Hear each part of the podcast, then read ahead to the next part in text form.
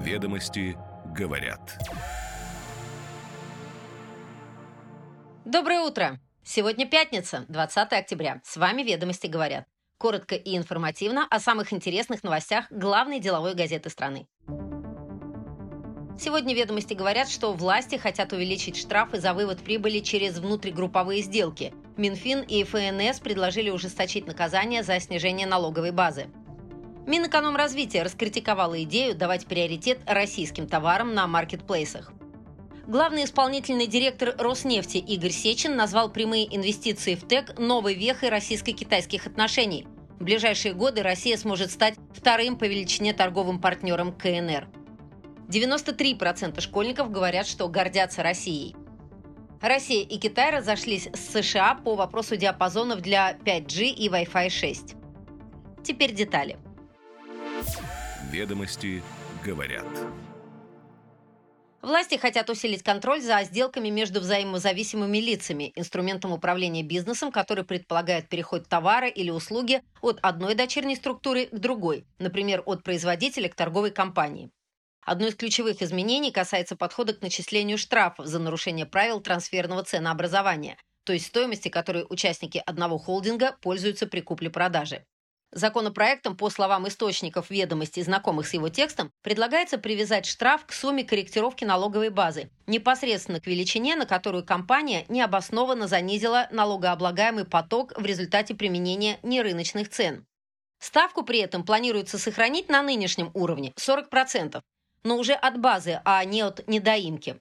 По словам источников, пока обсуждается, станет ли такой подход всеобщим или будет касаться только операций с нерезидентами. Второй ключевой момент в законопроекте – это изменение подхода налоговых органов к операциям с нерезидентами. Такие сделки подлежат контролю как с взаимозависимыми, так и с независимыми лицами, если предметом сделки является товар по перечню Минпромторга, нефть и товары, выработанные из нефти, минеральные удобрения, черные и цветные металлы, драгоценные металлы и камни. Или иностранный контрагент из списка офшоров, который был расширен в этом году на так называемые недружественные страны. Согласно законопроекту, если инспекторы обнаружат отток налоговой базы в таких сделках за рубеж, то помимо штрафов 40% от ее размера, компании придется уплатить налог у источника, поскольку занижение будет считаться скрытыми дивидендами. При этом взаимозависимость контрагентов в данном случае роли играть не будет. Предполагается увеличить срок, за который ФНС будет иметь право проверять трансферные цены с 3 до 5 лет. Также увеличиваются штрафы за неподачу отчетности по ТЦО. Например, штрафы за неподачу уведомления растут с 5 тысяч до 1 миллиона рублей. Бизнес оценивает предложение эмоционально. Многие называют это закручиванием гаек. Аргументы «за» и «против» читайте в сегодняшнем номере.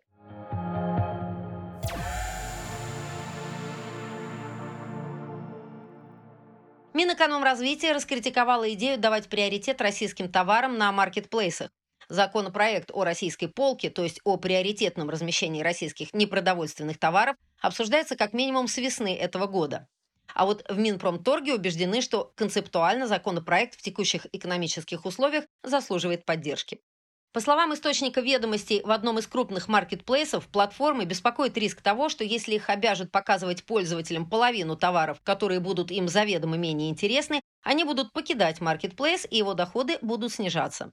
Остается приоритетным соблюдение баланса интересов всех сторон платформенного бизнеса, так, при введении механизмов поддержки инициативы важно сохранить возможность самостоятельного выбора за потребителем и одновременно не допустить ухудшения операционных показателей российских продавцов, которые могут продавать не только отечественные товары. Некоторые аналитики видят серьезные риски. В случае какой-то дискриминации товаров зарубежного производства мы увидим большое количество псевдороссийских товаров, когда товар будет поставляться из Китая, но к нему будет клеиться российский лейбл. Такая ситуация приведет к искаженной картине поставщиков на рынке и огромному объему недобросовестной конкуренции, резюмируют эксперты.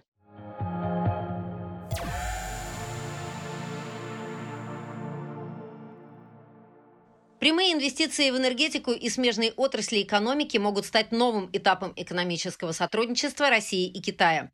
Об этом в ходе выступления на пятом российско-китайском энергетическом бизнес-форуме в Пекине заявил главный исполнительный директор Роснефти Игорь Сечин. В ходе форума Сечин представил доклад, в котором изложил свое видение текущего состояния и перспектив развития российско-китайского сотрудничества. Он, в частности, обратил внимание на то, что Россия в этом году вышла на четвертое место среди основных внешнеторговых партнеров Китая. А в ближайшие годы, по его словам, может занять второе место после США, оставив позади Японию и Южную Корею. Сечин добавил, что за последнюю пятилетку суммарный товарооборот России и КНР вырос до 660 миллиардов долларов. При этом страны оперативно перешли на расчеты в национальных валютах. Сейчас их доля в российско-китайских расчетах составляет 90%, подчеркнул он. Важнейшим направлением сотрудничества между Россией и КНР является энергетика, напомнил Сечин. По итогам восьми месяцев этого года Россия стала главным поставщиком нефти в Китай, опередив Саудовскую Аравию, отметил глава Роснефти.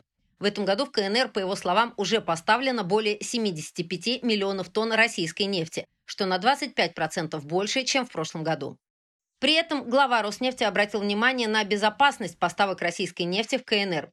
Трубопровод Восточная Сибирь-Тихий океан гораздо более надежный канал транспортировки по сравнению с танкерными перевозками через Армузский пролив и Суэцкий канал, ввиду растущей геополитической нестабильности, подчеркнул Игорь Сечин.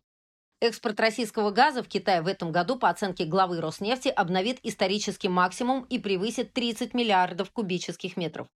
Говоря о развитии энергетического сотрудничества, прямых инвестициях в энергетику и энергобезопасности, Сечин напомнил, что Россия одна из немногих стран, приоритетом для которой являются инвестиции в новые энергетические проекты. Отдельно он обратил внимание на проект «Восток Ойл», который реализует компания. Глава Роснефти отметил, что в условиях сокращения мировых инвестиций в разведку и добычу этот крупнейший в мире новый проект с ресурсной базой 6,5 миллиардов тонн нефти способен оказать стабилизирующее воздействие на глобальный рынок углеводородов. По его словам, благодаря таким инвестиционным проектам активно развивается Северный морской путь, инфраструктурные проекты в рамках Евразийского экономического союза и инициативы «Один пояс, один путь» в связке с Севморпутем способны создать принципиально новую транспортную конфигурацию Евразии, напомнил Сечин слова президента России Владимира Путина. В ходе выступления Игорь Сечин отметил, что российско-китайские отношения носят характер всеобъемлющего стратегического партнерства. При этом они строятся на принципах доверия, уважения и взаимного учета интересов. Завершил свое выступление глава Роснефти фразой китайского писателя Лу Синя «Сами по себе дороги не появляются, а люди пройдут и протопчут».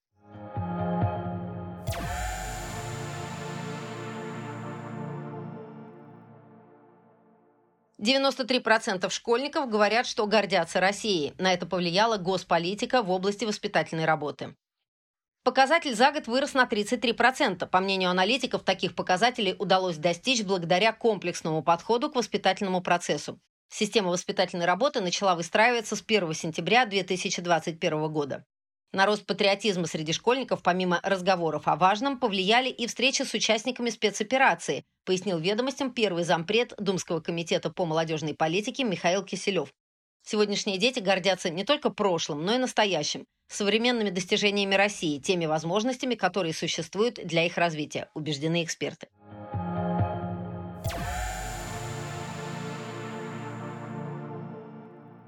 Россия и Китай разошлись с США по вопросу диапазонов для 5G и Wi-Fi 6. Страны Азии, Африки и часть Европы предлагают выбрать для 5G частоты 6,4, 7,1 ГГц, Америка намерена развивать на них связь нового стандарта Wi-Fi. Регламент радиосвязи – это международный договор, регулирующий использование радиочастотного спектра для мобильной и спутниковой связи, ТВ-вещания и так далее. Он обязателен для выполнения профильными региональными администрациями по всему миру. БКР проводится каждые 4 года для того, чтобы внести изменения в регламент по мере совершенствования технологий.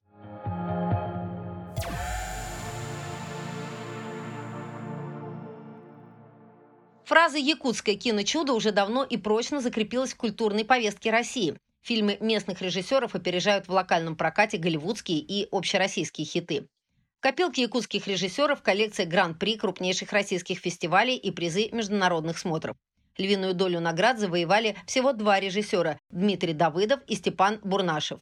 На счету Давыдова, среди прочего, гран-при «Кинотавра-2020» за фильм «Пугало» а «Черный снег» Бурнашева в 2020-м взял гран-при «Окна в Европу». В интервью «Ведомостям» самые успешные якутские режиссеры рассказывают о своем втором совместном фильме «Эд» – оригинальный проект видеосервиса «Винг», который сейчас идет в прокате и выйдет на платформе 9 ноября.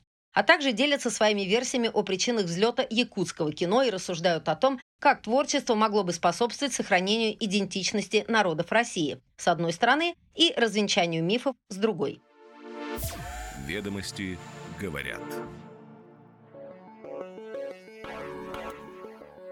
С вами «Ведомости говорят». Слушайте нас каждое утро, и вы первыми будете в курсе самых интересных деловых новостей. Отличной вам пятницы!